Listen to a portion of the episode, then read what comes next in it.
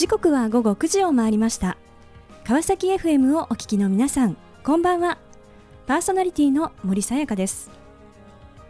本日135回目となります。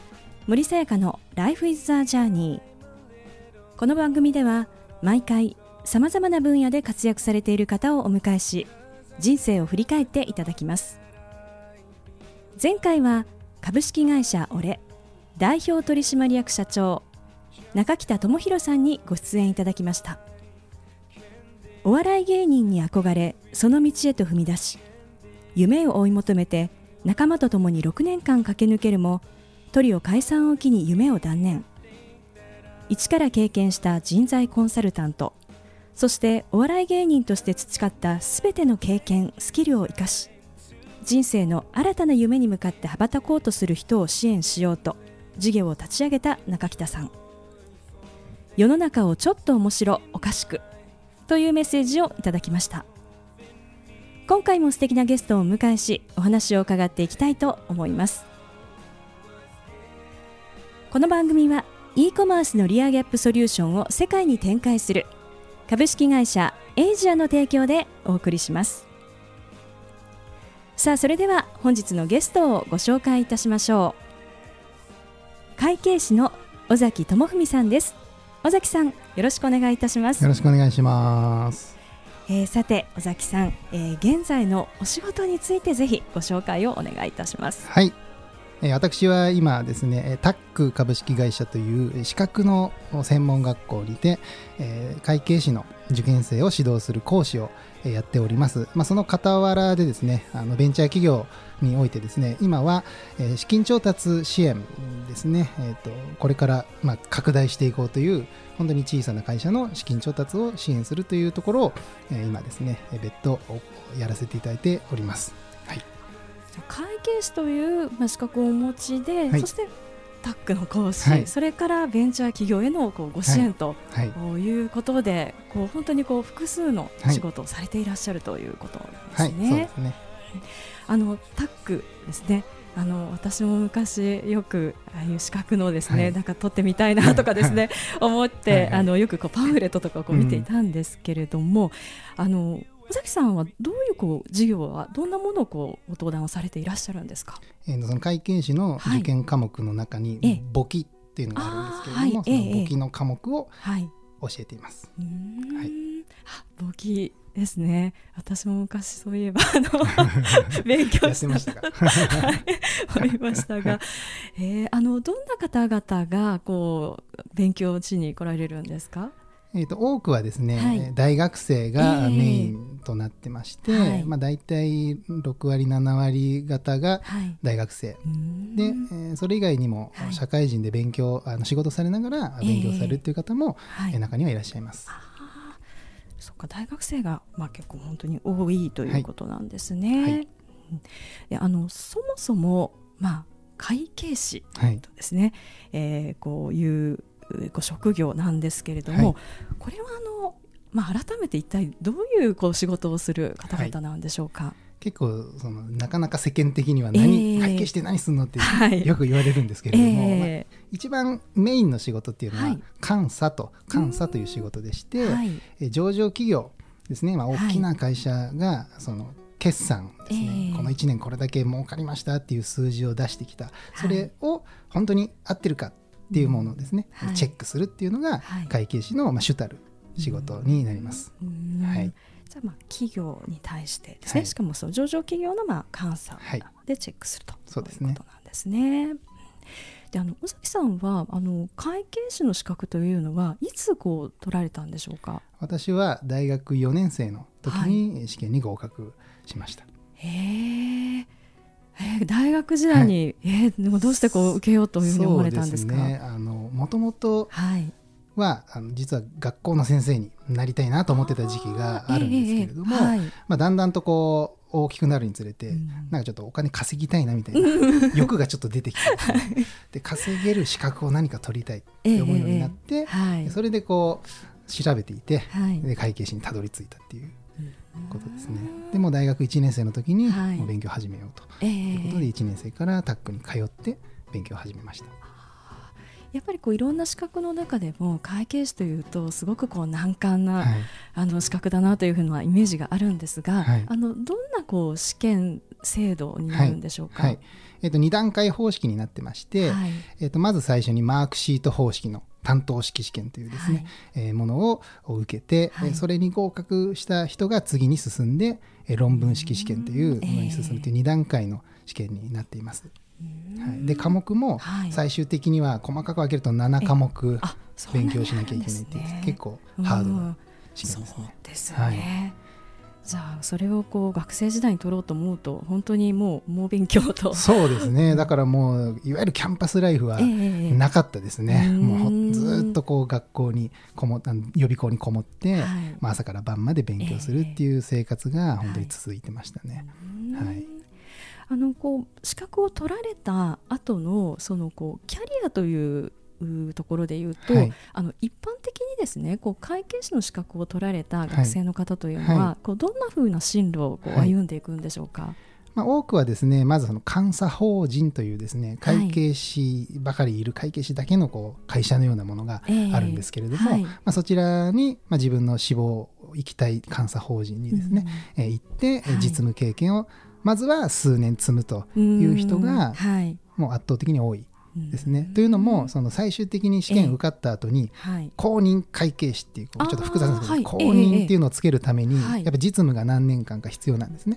そのためにやっぱり最初は監査法人に行ってはい。実務積んで,、ええ。で公認を、まあ、じ大体3年ぐらいで取れるんですけど、はい。公認の最後の試験通ってからじゃあその先どうするっていうところで結構また新しい道に行く人とそのまま残る人とうん。結構分かれてくることが多いですね。あーで尾崎さんはどんな道に進まれたん？ですで私はもう全くそれとは別の道かで、もうえすぐ先生になるという、あ。そういう道でしたね。もう試験が終わって直後はい。にタックにの講師になりました。あそうだったんですね、はい。会計士ではなくて講はい。師、先生と。先生ですね。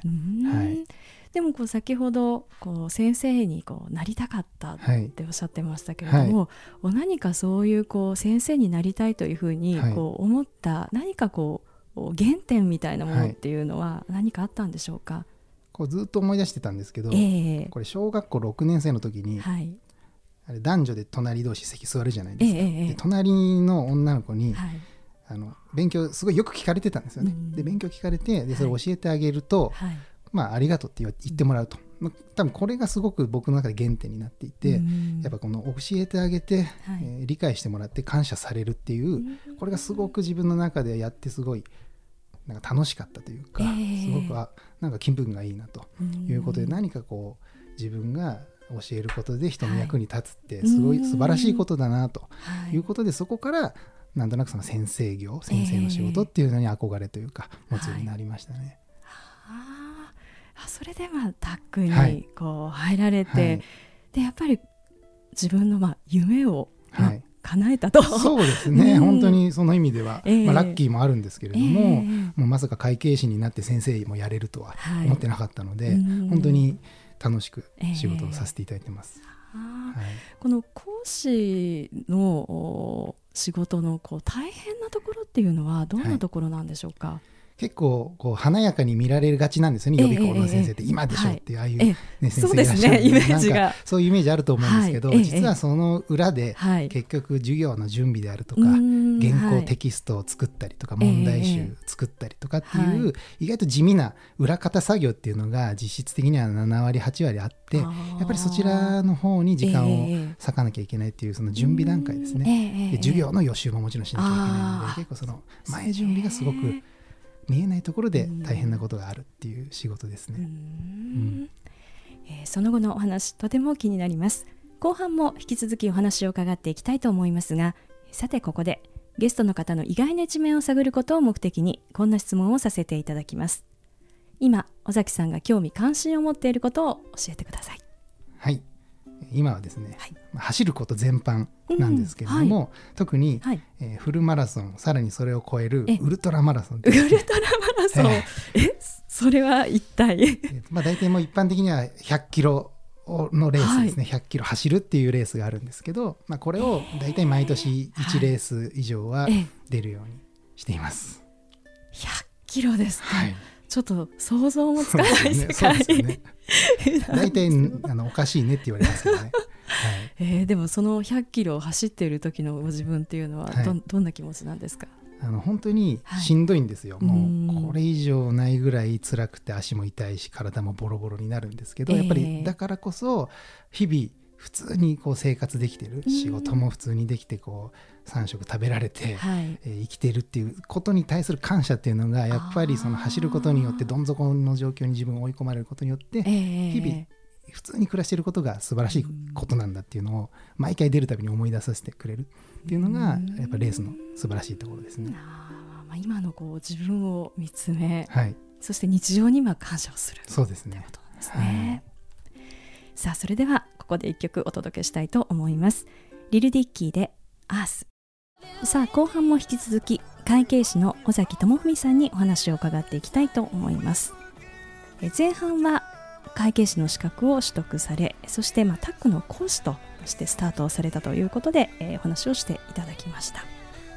で、まあ、この講師というお仕事なんですけれども、あのどんな風にしてですねこの講師のスキルというのをはい。こう磨いていくものなんでしょうか、えー一番最初にですね、はい。その最低限人前に立てるかどうかのテストっていうのがうんはい。あるんですけれども、ええ。もうその後はですね基本的にはもう自分で、はい。えー要は自分で外に出ていって、うん自分で人のコミュニケーションスキルであるとかはい。喋、り方であるとか、ええ。まあ、それこそ教え方っていうものはもはい。う全部もう自己流でえー学んで自分の価値をこう高めていくそういったような形になってますね。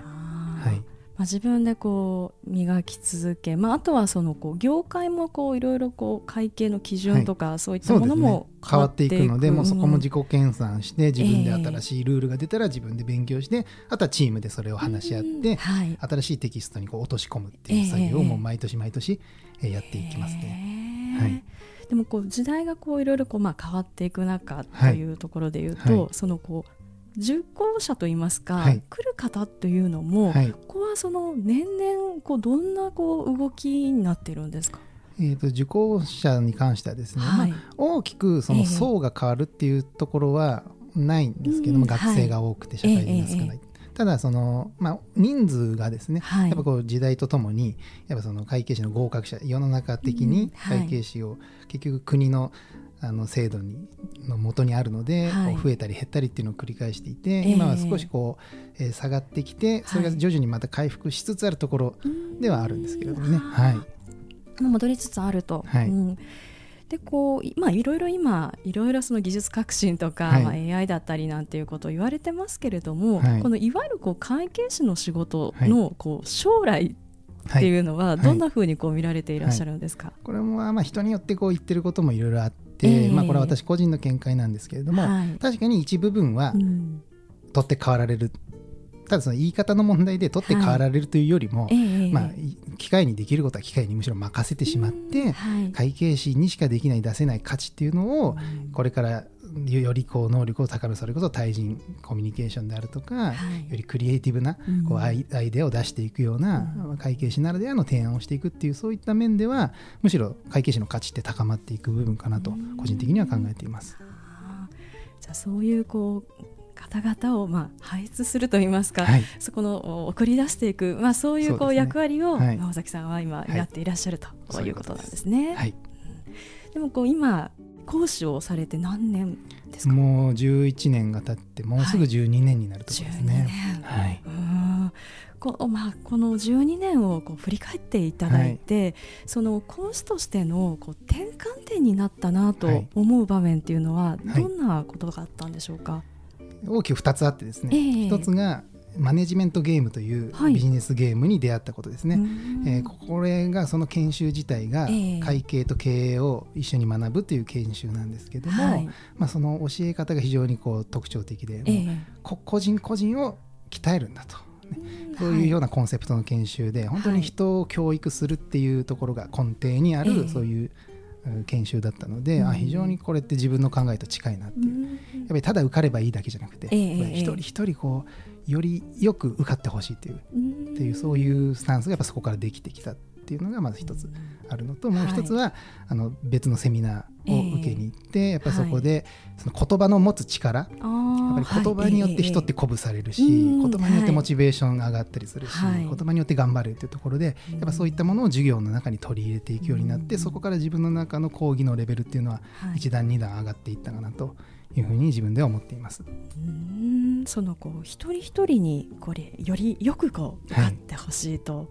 うん、なんかそう思ったあー瞬間にはい。その目の前のこう受講者に対する教えか、教え方というかはい。向き合い方ってどんなふうにこう変わっていったんでしょうか？やっぱりそれまではとりとりあえずもう知識を与えればいい、うん。教えればいいという考え方だったんですけど、ええ。まあ、そうではなくて、はい。やっぱりこの一人一人のこう考え方をよりこう前向きに変えたりだとか、うん。はい。うんただの会計士じゃなくて、ええ。やっぱり社会に出てどういう会計士になってほしいかというところまで考えてあ普段の話をするように、えだからよりこう価値を与えてあげられるようーなはい。ことを意識するようになりましたね。自分主体だったのがええ。相手主体に変わったという、ええそういう感じですね。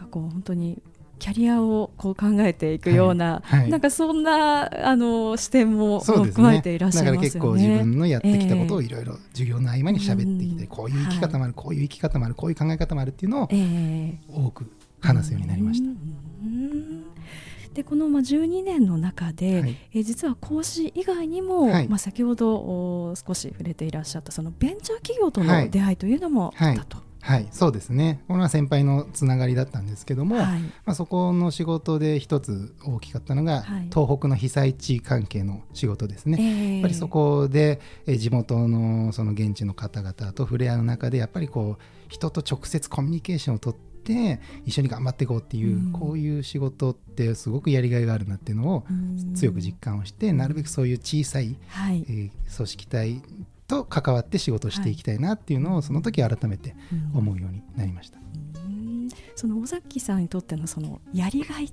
はい。というのは、もう少しこうはい、噛み砕いて言うと、どんなそうですね。やっぱりこう、1対1のこの関係性というところがはい。やっぱり根強く自分の中ではあるのかなっていうやっぱりこう一人一人悩みも違うしうん。一人一人持って抱えている環境も違うので、ええ。その一人一人に寄り添って、えーお話をしていって一緒にこう解決していく。うんうんこれが本当にやっていてはい。充実しているし、うん。うん、やりがいがあるなと思っています。うんああそうですか。やっぱりこう一人一人とところなんですね。でもこう講師をしている自分とこうベンチャー企業とこう向き合っているはい。自分、これってなんかどんな同じなのかなんかこうどんななんか違いってはい、そうですね。でそこを結構最近、ええあのいろいろ深掘りするきっかけがあって、はい。やっぱ去年の年末11月に父親がちょっと亡くなったんですね、はい。ええでやっぱそこから改めて本当に自分のやりたいことって何なんだろうっていうのをこう自分と向き合っていろいろと深く深く掘って考えていくこと、はい。時間を取ってですね、ええ。いくとやっぱり究極行き着いたのはやっぱり教育教育っていう文字が出てきたんですよね。うんはい。やっぱりこう人を育てたいとともに自分も一緒に育っていきたいっていう意味で、ええええ。人に対する教育そして自分に対しても教育してこう、うん一緒にこう成長していきたい、うん。教育って結局あのよりたくましくなっていく過程のことだと思っているので、はい。えこれからのやっぱり日本においてはやっぱり一人一人がこうたくましくなっていかないといけないのかなと思うので、うんはい。そこに関わるそういう仕事をしていきたいなというふうに思っています。あのこれから挑戦したいことと言いますと、はい、そうですね。もうこれからは今は会計士の受験生のみに対して教えてはいるんですけれども、はい。やっぱり資格なりなんなりこうやっぱ目標に向かってこうええ。頑張るっていうのは別に会計士に限らず、はい。どんな資格でも一緒だし、それこそ資格取っ払ってもやっぱ何か普段の仕事だって目標があってそれに向かってこう計画を立てて実行していくってプロセスって全て同じだと思うんですね。だから僕ね、ええ。結構資格の取得ってはい。人生そのものに通ずるというふうに思っているので、まあ、その中でも特に分かりやすく資格を目指す人全般に向けてやっぱりこう個人個人に向けて何かしらこう価値を提供していくような仕事ができたらいいなというふうに思っています。そっかだから資格を取得するもそうですしその取得に向かってこう努力をするその過程そうですね。はい。そこがやっぱり一番、うん、まあ、もちろん結果としてね、えー、合格できれば一番なんでしょうけれども、はい、やっぱりそこに向かっていろいろ試行錯誤する過程で人って成長していくのかなと思いますのでそこに関わっていきたいなと思ってます。そんなこう尾崎さんをこう突き動かしているこう原動力というのはあの一体どんなものなんでしょうか？そうですね。やっぱり、うん、一番は自分自身がこう成長していきたいっていう思い、はい、これが、はい、なんだかんだで一番ある。自分をより高めたい。っていう思いが本当に強くあるので、そのためにやっぱり人に対して何か教えたり一緒に成長していくためにはまず自分が一番誰よりも努力して誰よりも成長しなきゃいけないなと思っているのでやっぱそれが自分を突き動かしてくれてるかなと思います。であの尾崎さんはその、ね、突き動かしているものということであの会計士の中でもメガネ会計士と、はい、あそうなんです。はい、そうなんですね。一応その、えー、もうあのこのメガネ会計士ってあの名乗ってる人が誰もいなかったので。これはもう取ったろうと思ってですね今メガネ会計士として、はい、あの検索すると、グーグルすると僕が出てくるようになってます。はい。このまあ自分をまあ売り出すというか、何かこう差別化、会計士でいろんないる会計士の中で、見つけてもらうためのまあ一つの手段として、はい、ちょっとやってみてるって感じですかね。はい。じゃあちょっとぜひ検索をしてですね。はい、多分一発で出てそうですね。一番上に出てくるはずです。はい。さあこの番組ではゲストの皆さんに必ずお聞きしている質問があります尾崎さんにもお伺いさせていただきます。これから自分の夢を実現しようと考えている方々へ背中を押すメッセージをお願いいたします。B さんの積み重ねは絶対さ。ということで、はい、その心は、えー、本当にちょっとした日々の積み重ねでしかあの大きな差は生まれないと。結局大きな差に見えてもそれは日々のちょっとした努力の積み重ね。ここなのでもう本当に一日一日を大切にしてほしいというふうに思っています。素敵なメッセージをありがとうございました。ということで本日は改めまして会計士尾崎智文さんにご登場いただきました。尾崎さんありがとうございました。ありがとうございました。さあそれでは最後にもう一曲お届けしましょう。マイク・ウィル・メイディットファレル・ウィリアムスケンドリック・ラマーでザ・マントラ。森さやかの Life is the Journey いかがでしたでしょうか？大学時代に会計士の資格を取得やりたかった人に教える先生の道へと進み資格取得の予備校タックの講師となり12年目を迎える尾崎さん。単に知識を教えるのではなく資格取得を通じてその人が前向きにたくましく人生を歩めるよう一人一人に向き合い価値を提供し感謝される。それが尾崎さんの喜び。人に問い自分に問い自分を高めていくというお話はまさにキャリアコンサルタントも同じ。私も尾崎さんの言葉に背中を押され小さな日々の努力を大切にしながら目の前の人が一歩前へと歩んでいけるよう取り組んでいこう。そう強く思いました。次回はどんな素敵なゲストの方が来てくださるでしょうか。来週もまたこの時間にお会いしましょう。今日も一日お疲れ様でした。おやすみなさい。